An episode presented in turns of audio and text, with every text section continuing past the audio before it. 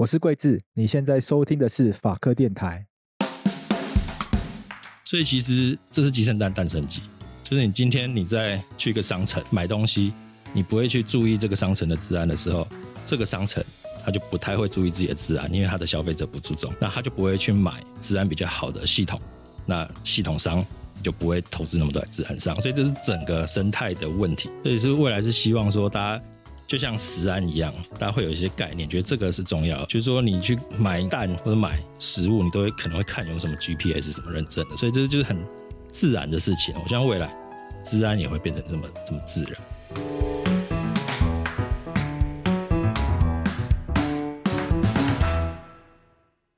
最近新闻啊，网络啊，大家开始越来越关注这个治安的话题了嘛？因为最近不管是民间企业还是政府，都不断出包嘛。譬如说健保卡也出包，嗯，然后大家平常可能有用一些共享汽车的服务，对对对，也出包，对对。最近让大家在网络上的网友啊，或者是我身边的朋友啊，会问我说：“哎，这个用个资法是不是可以求偿？”就会想说，这个用个资法可以求偿，好像是可以，可是好像也要不到多少钱。嗯，嗯，对，因为台湾的个资法相对来说不是一个很严谨的法律，对它确实有规定说消费者或者是这个民众如果遇到个资事件的话，是可以有一些求偿的规定，但是它没有赋予一个很很完整的保障啦。嗯，那它赋予的这个额度也没有到很高。嗯，所以就大家可能就听一听就算了。那我觉得从这些事件可以看出，说大家对于我觉得好像台湾民众不管是企业还是政府，好像对于资讯案件这件事情，嗯，不是那么的重视。嗯对，好像只有涉及到言论自由的时候，大家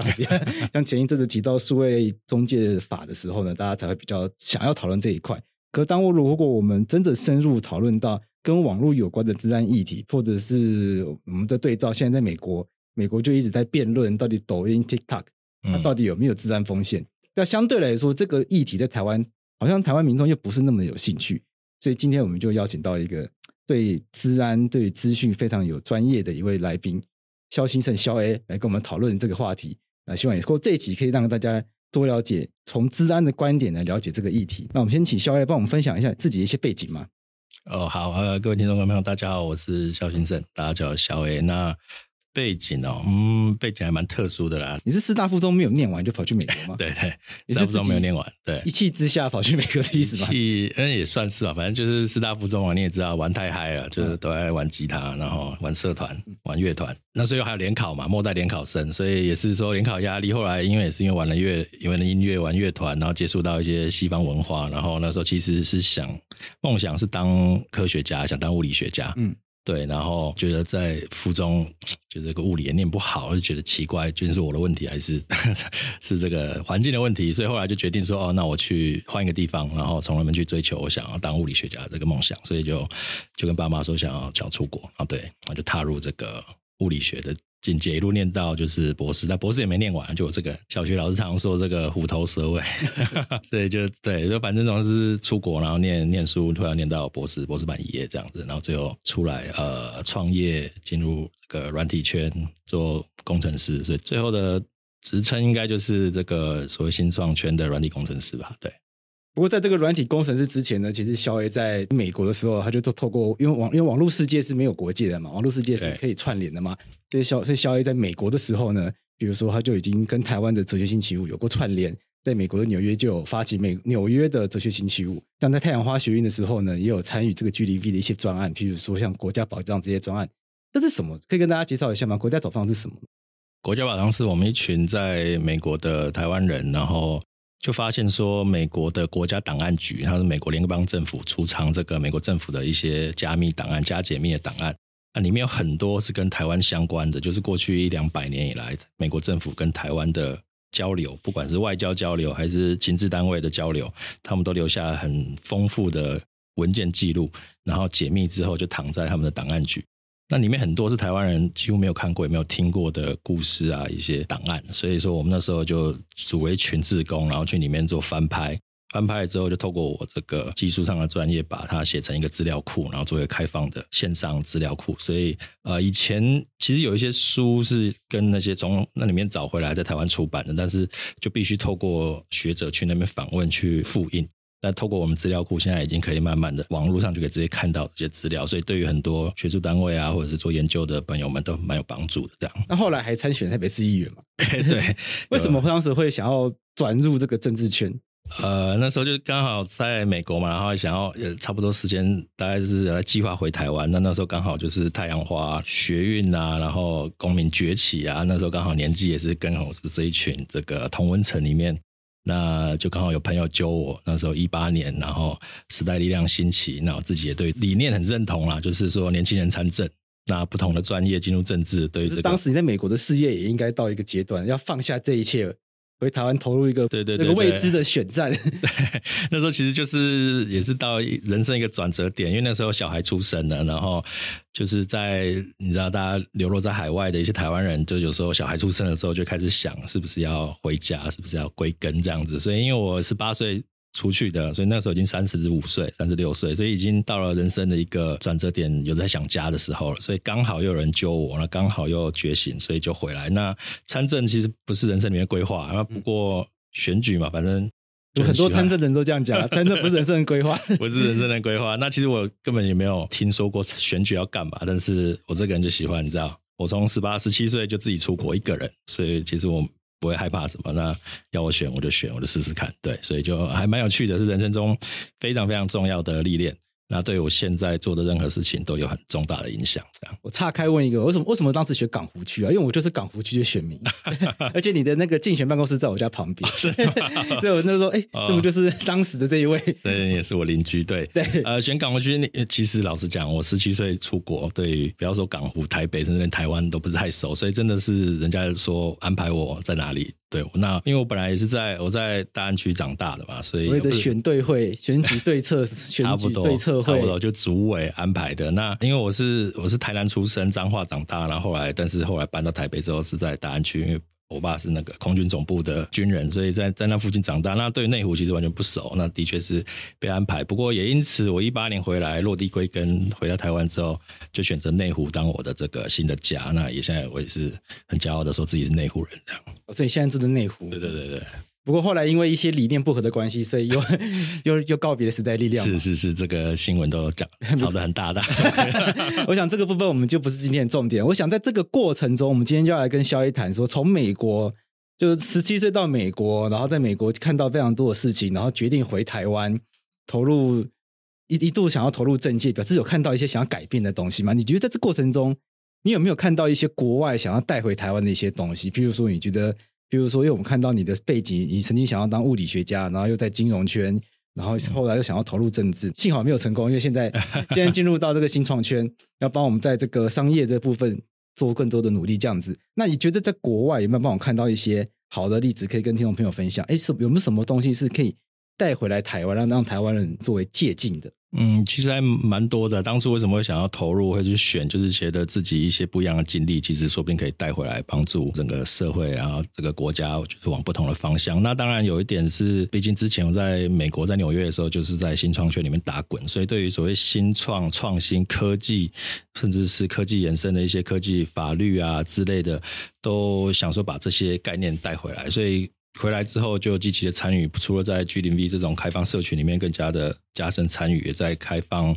这个文化以及开放政府、开放国会等等的很多地地方都继续去经营推动。所以，我不论是在呃，台北市议会之前还没退出的时候，同党的好朋友们在台北市议会里面有共事一段时间。那后来也有在这个国会里面帮助推动开放国会，所以就其实把国外的一些所谓的公民参与啊，或者是这种 civic tech 这种公民科技的东西带回来。那科技的政策也是蛮蛮有兴趣，所以就连接到今天的主题，不论是治安的保护啊，或者是等等的，其实国外做的很多东西都是我们台湾很值得借鉴的。所以一直回来都有在持续的，不管是间接还是直接的参与推动。可以帮我们举一两个例子吗，就国外有做哪一些比较你觉得亮点的东西？对对对，其实刚刚讲到个资保护法，那台湾其实个资保护法算是蛮落后的嘛，因为其实已经一阵子了。那是那个时候修法或者是立法的时候，也不会想到我现在有这么多这个这种科技啊、平台啊、资讯、治安，然后这么多云端啊这种东西，所以其实已经蛮落后的。那现在其实台湾嗯个资法在。在修修法当中，那其实这是所谓呃行政院里面推动的开放政府承诺事项里面之一，就是要更新这个个资保护法，然后成立一个个资的专责机构。那大家可有兴趣可以去国发会的开放政府承诺事项里面，它是其中之一项。那我之前担任参与着开放政府的这个民间委员之一，那有参与的事项就是其中这一块。那其实我就带回来一些理念，就是国外有一些想法是说，你发生个资外泄事件的时候，像这次刚刚主持人提到的几个四大的事件，其实很重要的是，这个发生事件的这个公司或这个企业，它有责任要发布或者通知通报，就是受影响的每个人。如果说这个范围真的太大了，他甚至没有办法一个一个去通报，他甚至还有责任要发布新闻稿，就跟大家说，跟社会交代整件事情。所以这个就是台湾比较少有这个概念，是各自事件发生的时候，下一步该怎么办？因为现在大家就是呃，就是吵着什么就责，然后最后又去怪政府。那其实很多很多的时候是政府也不知道该怎么办。对，所以其实。各自发生事件的时候，如果我们可以收到通报，我们知道我们被影响，其实我们这边可以做好一些防护。比如说诈骗电话打来，我们会知道说，哦，有可能是从这边卸的，他有了我哪些资料，那我可以做下一步的预防。所以其实是国外已经蛮先进的一些概念。为什么各自的保护在这个年代会变得这么重要？因为台湾的民众可能对这个东西还不是那么有感，因为大家。平常都上网注册会员，不就是按一按？哎，不按也不能用啊，那不就得按吗？那比如我今天要开那个共享车，那不是我要 U-Bike 也要注册啊？那你今天买悠游卡，现在都有实名制啊。那很多生活中的各种各样的服务，你不注册就不能用啊。对，那坦白说，你各自不交出去，你根本就寸步难行啊。那各自又为什么有这么重要？所以很多民众就会觉得，那我反正那个卷到底嘛，那按下去，我我我已阅读，我都同意。对对。的确，的确就是这样。现在这个是世代，就是你你什么都得上网嘛，你没有交出个资，没有注册，什么都不能用。那这个东西这么重要，其实个资这是个大灾问，或者是治安啊，这是个大灾问。其实我一直在推广一个概念是，治安并不是很单一的。比如说，你就是一个企业要做到保护，有什么认证，或者政府要成立治安署，或者是等等的，没有那么单一。其实治安这件事情就跟食安一样，就是食安也是。过了很多很多发生很大的事件之后，政府才开始知道该怎么处理它，甚至最后是成立了，因为那个黑心牛事件，行政院成立了这个食安办公室，然后可以做到跨部会的协调。那为什么要这样做？因为其实食安有很多的层次嘛，你从源头制造出来到尾巴，这个一个牛奶消费者买了，如果离开冰箱一个小时，它就有危险。这种这种事情，其实这是一个概念。所以就是说，并不是说某一件事情，这是整个供应链里面每一个段落都必须要注意到这个食安，才有办法被保障。那治安其实也是，你从这个企业它的服务、它的资料库写的安不安全，有没有加密，有没有做好这个保障。再就是它的资料库是不是放在境内，甚至如果放在境外，是放在自由的国家里面，还是放在非自由的国家里面？像 TikTok 就是很好，就是很好的例子，就是它的治安做得很好。可是他的资料库有可能就放在是中国政府可以直接命令的地方，或者是他整个公司就是中国政府可以直接命令的公司，所以其实并不只是这么简单的事你有没有加解密，你有没有证书，你有没有做好这个，甚至你有没有买采买什么资安产品。所以其实资安这是大哉问。那其实我们现在就是消费者个人端最重要就是要有这个意识，就像。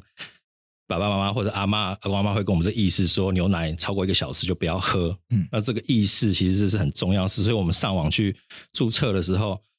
现在就会看一下这个网站上下面有没有一个锁头，就看我们做到最基本、最基本。因为上次看到一个网站，它很有趣的是，它的页面上面写说，我有证书 ISO 二七零零一，然后在网上看一点，就是它那个位置栏根本就没有锁头。嗯，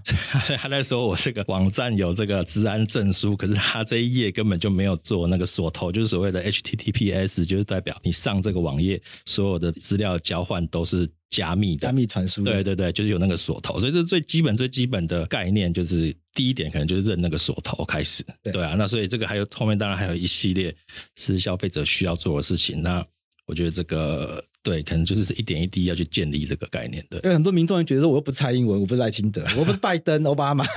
对不对？我这个资不值钱啊，我这我传输的东西都是一些废文啊、猫啊、狗的照片啊，有些可能就是啊，有可能严重可能就是裸照吧。可是不是国家机密嘛，也不是国家宝藏嘛，挖不到大密宝啊。那这样子，我的治安真的有很重要吗？对，有可能这也有很多层次啊。就比如说，可能是这样子好了，你可能一些个资，你可能觉得不重要。那当然，在个人的层次，是你有可能你的身份证字号、你的那个号码会被拿去，信用卡号码会被第一个信用卡号码，大家一定比较担心了，对，乱刷卡直接被盗刷。但其实现在盗刷也都可以否认，所以这个也也 OK。但但是最重要的是，你可能被拿去开，比如说人头账户，然后被诈骗集团，所以这些是比较立即相关的。那比较不立即相关的是，我们这些资料被有心人是拿去之后，第一个他可以拿去黑市卖嘛，那第一个他可以卖给。比如说敌国政府，那他可以知道我国所有的这个网络足迹，那可能可以做很多比较跟我们国防相关的一些攻击啊，或者是做不实言论的散播等等，他可以利用大数据或 AI 去做这种事情。所以其实这个层次真的是很广，并不只是说个人有什么立即的危险，所以这牵涉到的东西是蛮多。所以这个治安的保护，除了保护个人以外，如果这个资料量一大的时候，其实它运用的就不是只伤害你个人，它是群体性的嘛。对，它可以有心人士，他可以针对整个国家、整个族群来去研究，然后做一些攻击。对，对，这是这个保护数据一些比如，那有没有一些国家在数位治理方面是做的比较好，我们可以学习的？因为我们每次讲到这个保护各自啊，我们每次都会提到欧盟的什么 GDPR 啊，对对对，这是台湾人很喜欢，就是什么都要看美国。但是美国、欧盟，大家会觉得他们是大国啊，有自由。我们有没有一些比较值得台湾可能规模比较相当，然后我们觉得，哎，他们也做得到，那台湾也要做得到的？这样子的一些国际上的案例，对啊，其实还蛮多。那我们其实这个资讯界常常在举的就是这个小国爱沙尼亚嘛。但是当然有人又会说爱沙尼亚太小了，可能人口就只有大概两三三四百万，这个跟台湾比几乎是不太能够相比。但是其实爱沙尼亚它跟台湾很类似的地方，就是第一个它一开始呃是从这个这个俄俄国或者是从那个苏联独立出来的，所以它。也跟我们一样是有一个敌国在旁边虎视眈眈，所以他的治安的防御都要做到非常的顶级。所以在这个状况下，他还是在早期决定投入国家资源去发展他的数位政府的这个基础建设。那很大的原因就是我后来去研究，发现说为什么他们在一九九几年的时候就投入这个，就是连那时候 IBM 才刚开始出来，后来发现说他们是因为他们真的是太穷了，然后他们政府的这个基础建设不够，所以就好像是他根本就没有钱去偏远的地区设这个。乡公所的这个意思，所以他们就很早就决定，那不如我们就直接数位化，让大家要办这个迁户籍啊这些，可以直接在网络上弄。那其实我们就可以不用到每个地方都要设乡公所，所以他是很早很早的的时候就开始投入。那最后现在还是变成一个所谓的数位政府的大国，就他的所有东西百分之九十九。就我三四年前去拜访他们的时候，他们说他们只有三件事情不能在网络上办。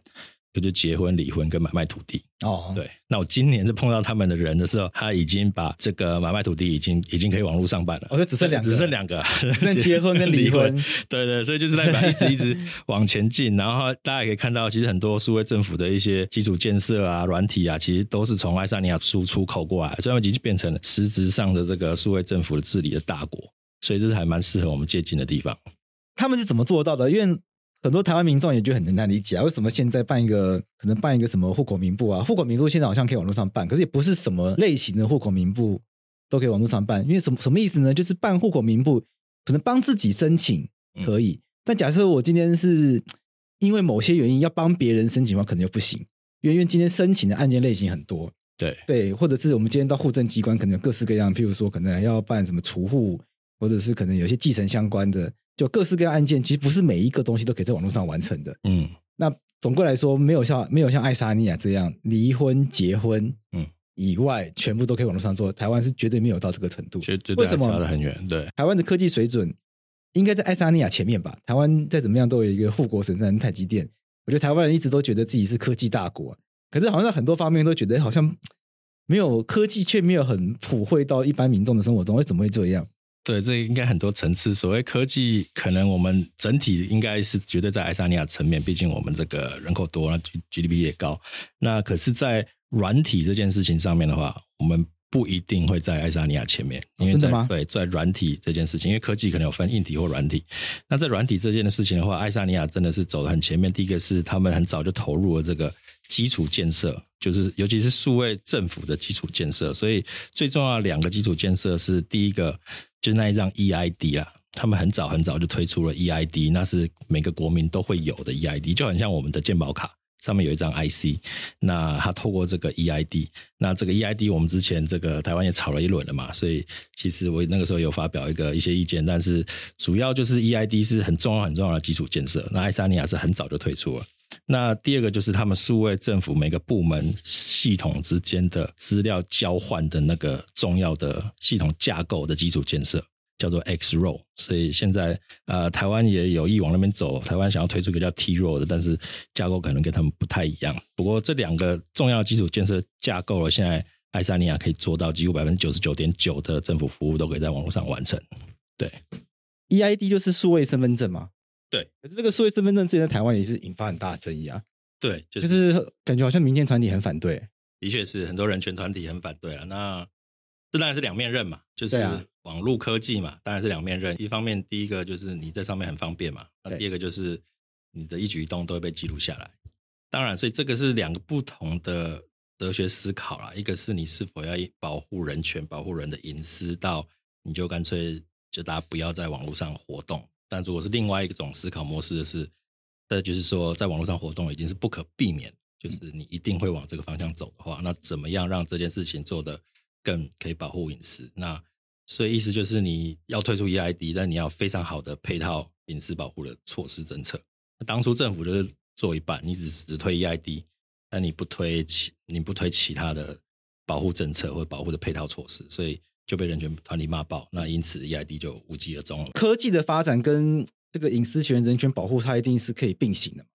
诶，就是以爱沙尼亚的例子来说的话，它有 EID 嘛，所以你可以在网络上做任何事情。那还有相对的另外资料库，是你可以查得到你这个 EID 做的任何事情。OK，那个是跟这个所谓区块链技术结合上了，所以是没有办法做篡改，所以没有办法去修改。意思就是，今天如果有人盗用你的 EID 做任何事情，你都可以反向查得到。或者是今天有那个某个政府部门，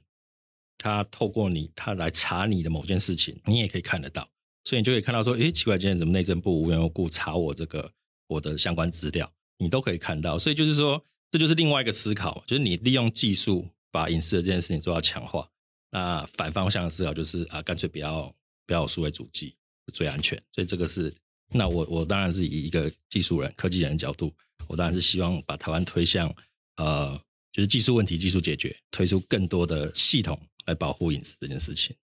可是爱沙尼亚他们做这样子的一个数位化的政府，难道都没有发生过什么治安的问题，或者是骇客攻击这一类的事情吗？有，有一定有，因为毕竟他们在俄国旁边嘛。啊，对啊，对台湾的旁边，台湾旁边的敌人，对，我们旁边有一个虎视眈眈中国，没错，没错。这个中东国家面对都是俄国的威胁嘛。对啊，那俄国的这个骇客团队也是非常强大的，应该跟中国的骇客差差不了太多。那所以一一直有发生这种事情，那所以其实。但他们的想法是有发生了，他们就会就解决，就解决。然后，而且他们会是以这种所谓开放透明的方式来。他们之前有一个问题，就是他发现他们系统的加密方式有出现一个漏洞，可以有可能被骇客利用。那这个如果发生在台湾，一定就是呃，可能就是掩盖啊、闪躲啊，或者是呃，尽可能就是赶快处理，但是默默的处理好。但是在爱沙尼亚，他采取的方式，他就直接公布，那直接。跟大家说，有碰到这个问题的，我们直接帮你，比如说更换 EID 啊，那他直接是说我们采取的方式是怎么样，那我们做的方式是怎么样，所以它是一个以开放透明、那以开源的方式，他邀请国内的这个工程团队来一起来研究这个解方。那这个这样子的话，其实是可以取得民众一个信任的，他可以看到说，呃，今天可能有这个问题，政府做了什么事情。所以其实我们之前一直在讨论说，数位政府，数位政府，其实数位政府根本不是技术本身。他是信任，他是人民对政府的信任。他有没有办法信任说，我今天参与了数位政府里面这个体系，我的各自会受到保护，而且当发生攻击、发生呃治安漏洞的时候，这个政府是可以就是以透明的方式帮我们解决这样子。哎，我也蛮好奇一件事情的，因为要推这个数位政府，要让很多民众将他们日常生活中习惯的公共服务都数位化，那难道不会遇到一个问题吗？这样讲好像对老人家比较不好意思，可是确实在这个数位化过程中。要如何去让老人家学习？因为比较年长者的这个长辈里面，他们的生命经验中有比较长的时间是没有使用过数位工具的。他不像现在小朋友一出生就在划手机，那造成的另外问题就是手机成瘾的问题。对，对，那老人家他们生命经验中，毕竟过去有很长一段时间并没有使用数位工具的习惯，所以在这个数位化的过程中，也会有另外一个议题是，那不会造成排挤的这个问题。对对对，这数位落差当然是很重要的议题。台湾目前面对这个问题比较大，因为爱沙尼亚是从一九九二年他们独立之初就开始在部署、在架构，所以他们其实有很好的配套措施。那如果在台湾现在要推出的话，这个数位落差一定是相当重要问题。所以之前讨论 EID 的时候，就会变成是一个选择性的嘛，就是老人家可以关掉，不然的话，你可能发现这个老人家不会用，而且还会被有这个治安的风险、泄露的风险，所以是可以选择性关掉。所以其实这个比较就跟爱沙尼亚不一样的范例案例里面是。是我个人是觉得是很合理的，对，就是怎么样保障老人家的治安以及老人家的体验。所以说，我们不管是在爱沙尼亚，它的方式是，它是所有的这个公立的图书馆啊，或者是公立的公家单位里面的电脑都是开放免费使用的，所以就不会有老人家说我没有手机，也没有电脑，我我没有办法做任何事情。所以是还要让这个可以上网的这个非常普及化，所以这个是很重要。所以这配套是一定要有。所以我们当然不能说为了说推广。数位政府，数然后普及，然后就把一群老人家遗落在后面。对，小伟，那你自己在台湾回台湾之后，你刚刚说你参与了很多政府部门，比如说在台北市议会、在立法院都推过这个开放政府的这个这个经验嘛？你就跟台湾公务部门公务员沟通合作的过程中，你觉得台湾在推动这个数位政府？跟爱沙尼亚的这个经验比起来，我就觉得很好奇。我觉得要去做任何的变革，最大的困难往往不是资源的缺少，往往是要怎么样去跟人沟通。对，因为大家已经习惯这样子的做事方式。我们不要讲台湾好了，比如说我看新闻都会说日本，日本到现在还习惯用传真机。对，我看到新闻就吓一大跳，说哇，日本还在用传真机。那我突然觉得台湾算非常进步，至少我们还会用 Line，还会用电子邮件。日本还要用传真机。对对，那。可是台湾的可能不只是公家单位，可能也很多民间单位也没有这么习惯的数位化思维。那我们要怎么样去跟他们沟通，让他们有这些思维？对，我觉得你这问题问到非常非常的核心了。对啊，其实很大一部分是思维嘛，不管是民众的思维还是政府的思维。所以其实我之前在台北市议会还是立法院的经验，常常就是。碰到一些就公务人员，他们会觉得对数位的东西会有点恐惧啊。对啊，因为像爱沙尼亚，它是整个政府都可以做这件事情，看起来从国会到行政部门，对，看起来到法院都非常的畅行无阻。对，就像我自己自己当律师的经验，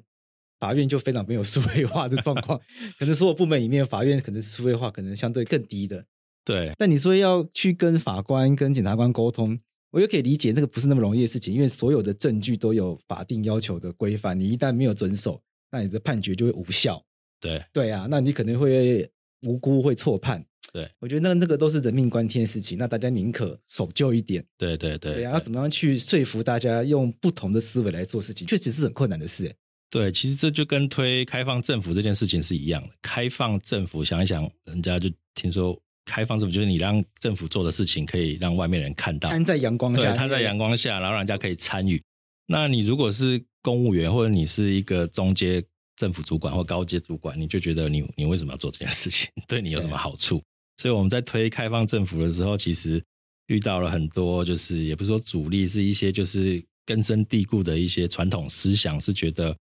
呃，为什么我要这样做？做这有什么好处？可能有坏处很多，但是可能没什么好处。所以其实无论是开放政府还是开放成数位政府，很大一部分都是要借助这个国际的力量。第一个，你就是开放政府是国际的一个趋势嘛，所以其实很多国际的组织，比如说开放政府这个联盟，有一个 OGP（Open Government Partnership），他们是很多国家组成的一个联盟，然后再互相协助各国推开放政府，然后鼓励大家。提出这个承诺事项，就承诺说我会做到哪些开放政府的事项。那台湾为了要加入，你知道台湾最需要的就加入国际组织。对对，那这个 OGP 这个国际组织又是中国加入不了的，那是台湾非常有机会啊。所以我们为了要加入这个，台湾就真的是在最近两三年内，不论是提出开放政府的承诺事项，甚至开放国会的承诺事项，都做的这个乒乒乓乓，有声有色。所以说，其实国际接轨这件事情，或许是另外一个渠道，就是说。公务员本身可能没有这个动力去做这件事情，不论是开放政府还是数位政府，他们都觉得多一事不如少一事，而且很有可能有未知的风险。对我来讲，可能不论是资料外泄，还是你把事情摊在阳光下让人家来骂，这些风险，他们觉得未知很恐惧。所以一旦这个目标是接轨国际或者提高台湾的能见度，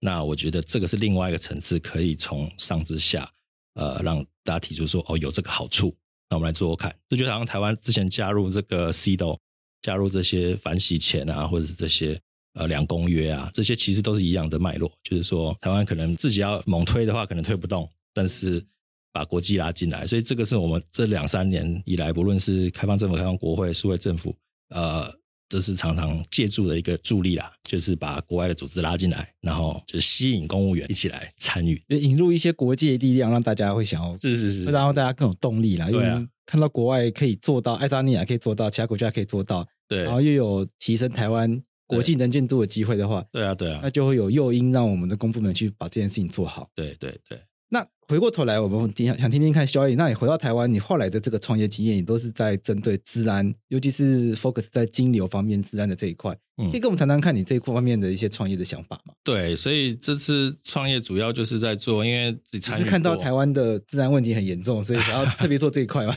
有一点是，就是觉得目前台湾就是所谓的系统嘛，就是不论是我在经营，比如说国家保障，它是非营利组织。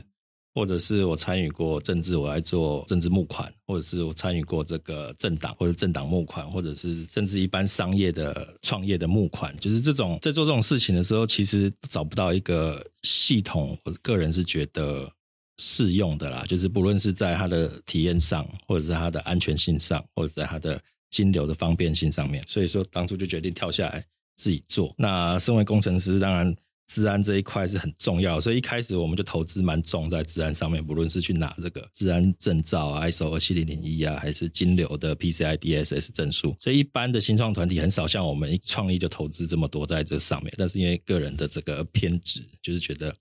就是我自己如果不相信的系统，我也没办法把这个卖给别人。所以，所以就是有这个想法。那目前做到现在，就觉得。渐渐有这个有这区隔了，我们对资安的重视渐渐有被市场看到，那就是有很多团体选择跟我们合作，也是看到我们对资安的偏执。比如说，我们是金流商嘛，所以我们常常会帮一些非营利团体处理他的捐款。那很多非营利团体他的捐款是用那种手写的信用卡授权书，那个手写把信用卡卡号写在上面，其实非常非常不安全，而且在这个金流商的规范里面，那一那一张纸其实是。要有合格认证的金流商才可以保存这张纸。你一般的组织是不可以有一叠这种纸在你们组织里面，就算你把它锁在铁箱里面，那也是不合规的。真的哦？对，所以以前传统不都这样做？传统都是这样做的。就是说，对对对，讲讲不好意思，但是譬如说很多的这个对传统会啊，或者很多旅行社不都是没错传真授权单、演唱会购票很传统做法都这样做。对，我去参加一个非营利组织的说明会，然后他真的是很打动我。然后最后说明会完了之后说，还请支持我们，然后一人发一张。叫我写我信用卡号在上面，我当场我真的写不下去，我虽然非常支持，我就掏现金出来给他，可是我没有办法写那一张。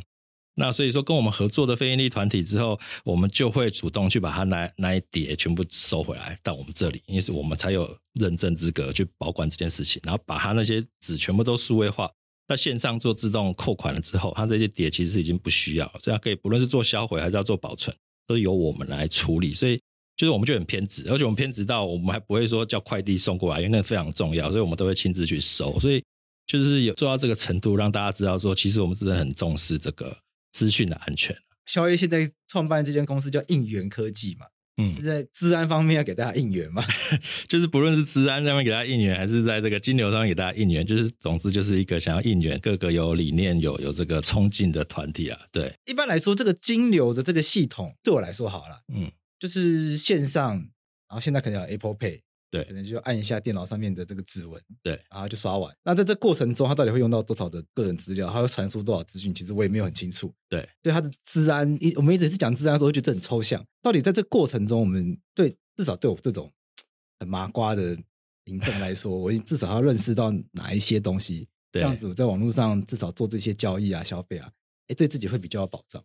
就平常你在网络上交易，其实你会注意到的是，你分成两块，一块是金流那一块，所以另外一块是，比如说商城的话，你在如果说是商城上买，那就商城那一块。所以你的个人资料、你的地址、你的姓名、你的身份证号，可能是留在商城那一块，但是你的信用卡资料是留在金流那一块。这样子处理是比较传统的，或许是 OK，可是。这样子的话，你常常会对不起来。比如说，你要你要退退刷或什么时候，你就变得要两个团队去处理，那这样子常会漏勾，或者是那体验不好。就是你在刷，你在买一个这东西，你要刷卡，你要跳到另外一个页面，那刷完还是要跳回来，就常常会掉单啊，或者是或者是中间可能会有所谓的 man in the middle attack，就是有有骇客在中间截取资料，所以种种的不顺或体验不好或不安全。那我们做法就是我们把它整合起来，就我们把系统跟金流全部都在同一个地方处理。哎，我觉得这个是一旦是对于这比较可能，比如说没有太多资源去买系统的一些组织啊或团队来讲，我们提供这个服务应该是可以帮助到大家。我想问一个很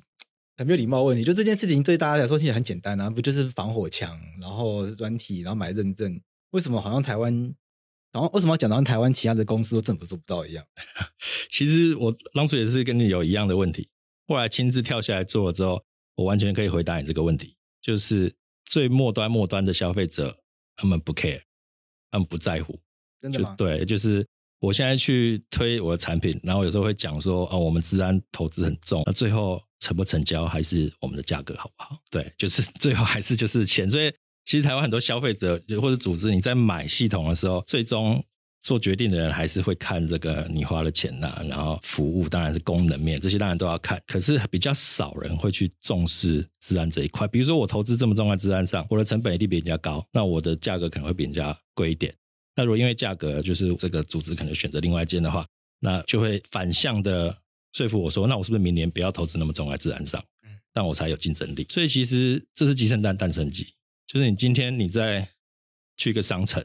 买东西，你不会去注意这个商城的治安的时候，这个商城他就不太会注意自己的治安，因为他的消费者不注重，那他就不会去买治安比较好的系统，那系统商就不会投资那么多在资安上，所以这是整个生态的问题。但渐渐啊，因为毕竟最近这么多治安事件，然后政府数位数发部成立，治安署成立，所以渐渐有这个环境，有这个风气起来，大家在重视。所以是未来是希望说，大家就像食安一样，大家会有一些概念，觉得这个是重要。就是说，你去买蛋或者买食物，你都会可能会看有什么 GPS 什么认证的。所以这就是很自然的事情。我相信未来治安也会变成这么这么自然。但我们要怎么样去提高大家对于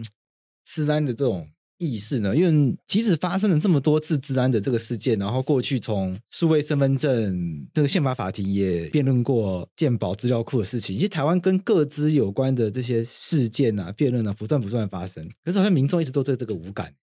它不像是食安事件，你发生过几次这个风暴，对大家就很怕，感觉这个治安风暴已经发生过这么多次了。当这个共享汽车事件发生之后，感觉大家也是骂一骂，后面还是那个无照跑、可照、车照开。对，我就可能跟可能你跟我想法都一样嘛，就是哦，资安外泄了啊，我的身份证号早就在外面了。很多人这样想。对啊，十年前就在外面了。新闻还因为有些新闻还会说什么网络上买得到赖清德的身份证，然后大家就觉得说，那连赖清德都外泄的话，那我什么关系？对对对对，就是这样。所以其实大家有一点棒好耍，就是觉得啊，放弃了。放弃了，就是那你看政府又不让全国人换身份证字号，就没有在做这个事情，所以我现在看来，真的大家有点接近放弃的状态，就是说尽量哦，我接到诈骗电话，我自己要做好防御，我帮我爸妈做好防御，那这样就好了，就就是做最低的。所以其实真的能做的不确定是什么。如果要我讲的话，那当然是从可以换身份证字号，或怎么从头做起，然后从政府开始，甚至是成立一个。这个像是食安办公室一样，是行政院层级的。唐凤本来是政委，所以说不定可以跨部会协调，但是现在变成部长了之后，就可能变得也没有办法跨部会去管到其他部会的资料库的加解密啊，或者是资料的交换。所以其实个人觉得这还需要很多很多的这个，说不定下一下一次修法，把这个书发部部长位置。加上政委，或或许我个人觉得，从这个源头去出发会比较有机会。我自己在看这一类型议题的时候，我都会觉得专业人士跟一般民众的落差非常大。就专业人士，尤其是科技圈人士，都会觉得这个非常严重，可能会有亡国危机什么，都会把这个讲得非常严重。可是我你去问，你去路上问任何一个一般人，大家都会完全无感，因为觉得奇怪，这是两个不同的世界。对对，这是知识的落差造成的吗？我觉得这是那个危机的意思吧，因为你看现在美国国会在在讲 TikTok，可是他们真的知道会发生什么危险吗？他们真的知道中国政府到底有没有可以看到这些美国人的资料吗？我觉得他们也都是潜意识里面觉得怀疑，那他们也没办法证明。那当然 TikTok 自己也说他没有。那所以说这个东西你真的没有办法，因为其实我们做技术的，我们做科技公司的都知道是我们资料库在哪，或者是我们。资料库做的好不好，就是治安加解密这些做的好不好，其实外人真的很难很难去去判断。你现在你要说提出你手上的 App 打开那么多个，你可以跟我说哪一个 App 它的资料库在新加坡，哪一些 App 它的资料库在台湾，哪一些 App 它的资料库在中国吗？你也不知道，不知道。对，那但是它这个位置差非常多啊，在中国的资料库，在中国的 App 非常危险啊，因为中国政府的官员一句话就可以打开那资料库，就可以看你到底在干嘛。所以说，我们完全没有办法做到这个。所以说，政府如果要协助的话，应该是从这种资讯揭露开始。从大概三四年前，我们就有在国会想要推说，这个科技公司应该要揭露自己资料库的位置等等的这些基本的概念啊。所以这是从这个资讯揭露这一步出发。我觉得会比较有帮助。那透过应援科技，你觉得可以带来什么样的改变吗？欸、我们不这个创业，我们不敢说带来什么。因为会想要创业，通常都会希望有透过一些愿景嘛，就不只是赚钱，然后希望可以透过这个东西改变一些社会嘛。是，是，是我我们当然是想要做的就是应援大家。我们的目标是指我们的 slogan 是说为意义带来资源，为资源带来意义。就是说有理念的人，他今天要做一件事情。可能像我十年前、二十年前一样，想做一件事情，发起国家保障也好。但是我可能只有一个人，我有一点点专业，那我有一群人支持我，那他怎么样把这群支持讲难听一点，把支持变现了，就变成支持我做这件事情的一个助力。那我们的系统就是在做这件事情，就是不论你是网红好了，或者是你是今天你要在街头倡议，或者你要发起非营利组织照顾小猫小狗，或者是老人小孩，或者是你要做国际型的议题啊。Face 等等的，你有这个理念，你有一群人支持你，透过我们系统，它可以转化成有效的资源。无论这个资源是你的这个人脉，或者是资料库，就是所谓的支持者的资料库，或者这个资源是现金，让人家的抖内捐献，或者是你可以很方便的办讲座啊、课程啊等等的。或者是买一些纪念品，这都是我们系统上可以做到的服务。那也是当初我在做很多事情的时候想要的一个系统，当初没有，自己把它做出来。我们今天非常感谢萧继承萧 A 为我们来分享这些跟自然很重要的观念，然后从他自己的创业经验，然后也跟我们分享，其实从其他国家，尤其是爱沙尼亚，可以从看到这件事情，他不是做不到，他是做得到，但是我们需要的是转变我们的思维，我们需要透过一些民间的力量去协助我们的政府。改变做事的方式，但最重要的事情是，民众自己就要强化，就要去改变自己对治安的观念。因为民众自己都不重视的话，那企业当然就不重视；民众不重视，企业当然就不需要为这个买单。那民众不重视的话，那政府当然就不会为这个东西去提供服务。因为讲白了，没有选票，做了没有选票的事情，政客他当然不会去做。对我们的萧 A，他希望透过自己的创业，让大家去重新重视起治安的议题。因为大家其实最简单就是自己每天在网络上所有的资料，从信用卡到自己上传的照片，每一个资讯都在网络上面传送。那如果这些东西，如果我们没有意识到要如何去保护自己在网络上传送资讯的话，总有一天他可能都会被不当的利用，他可能都会变成其他有恶意的人士，然后来攻击我们的一项的素材。是，这都是我们必须要拥有的一个很重要的一个意识。那我们今天非常感谢肖先生、肖爱来跟我们做分享，谢谢，谢谢。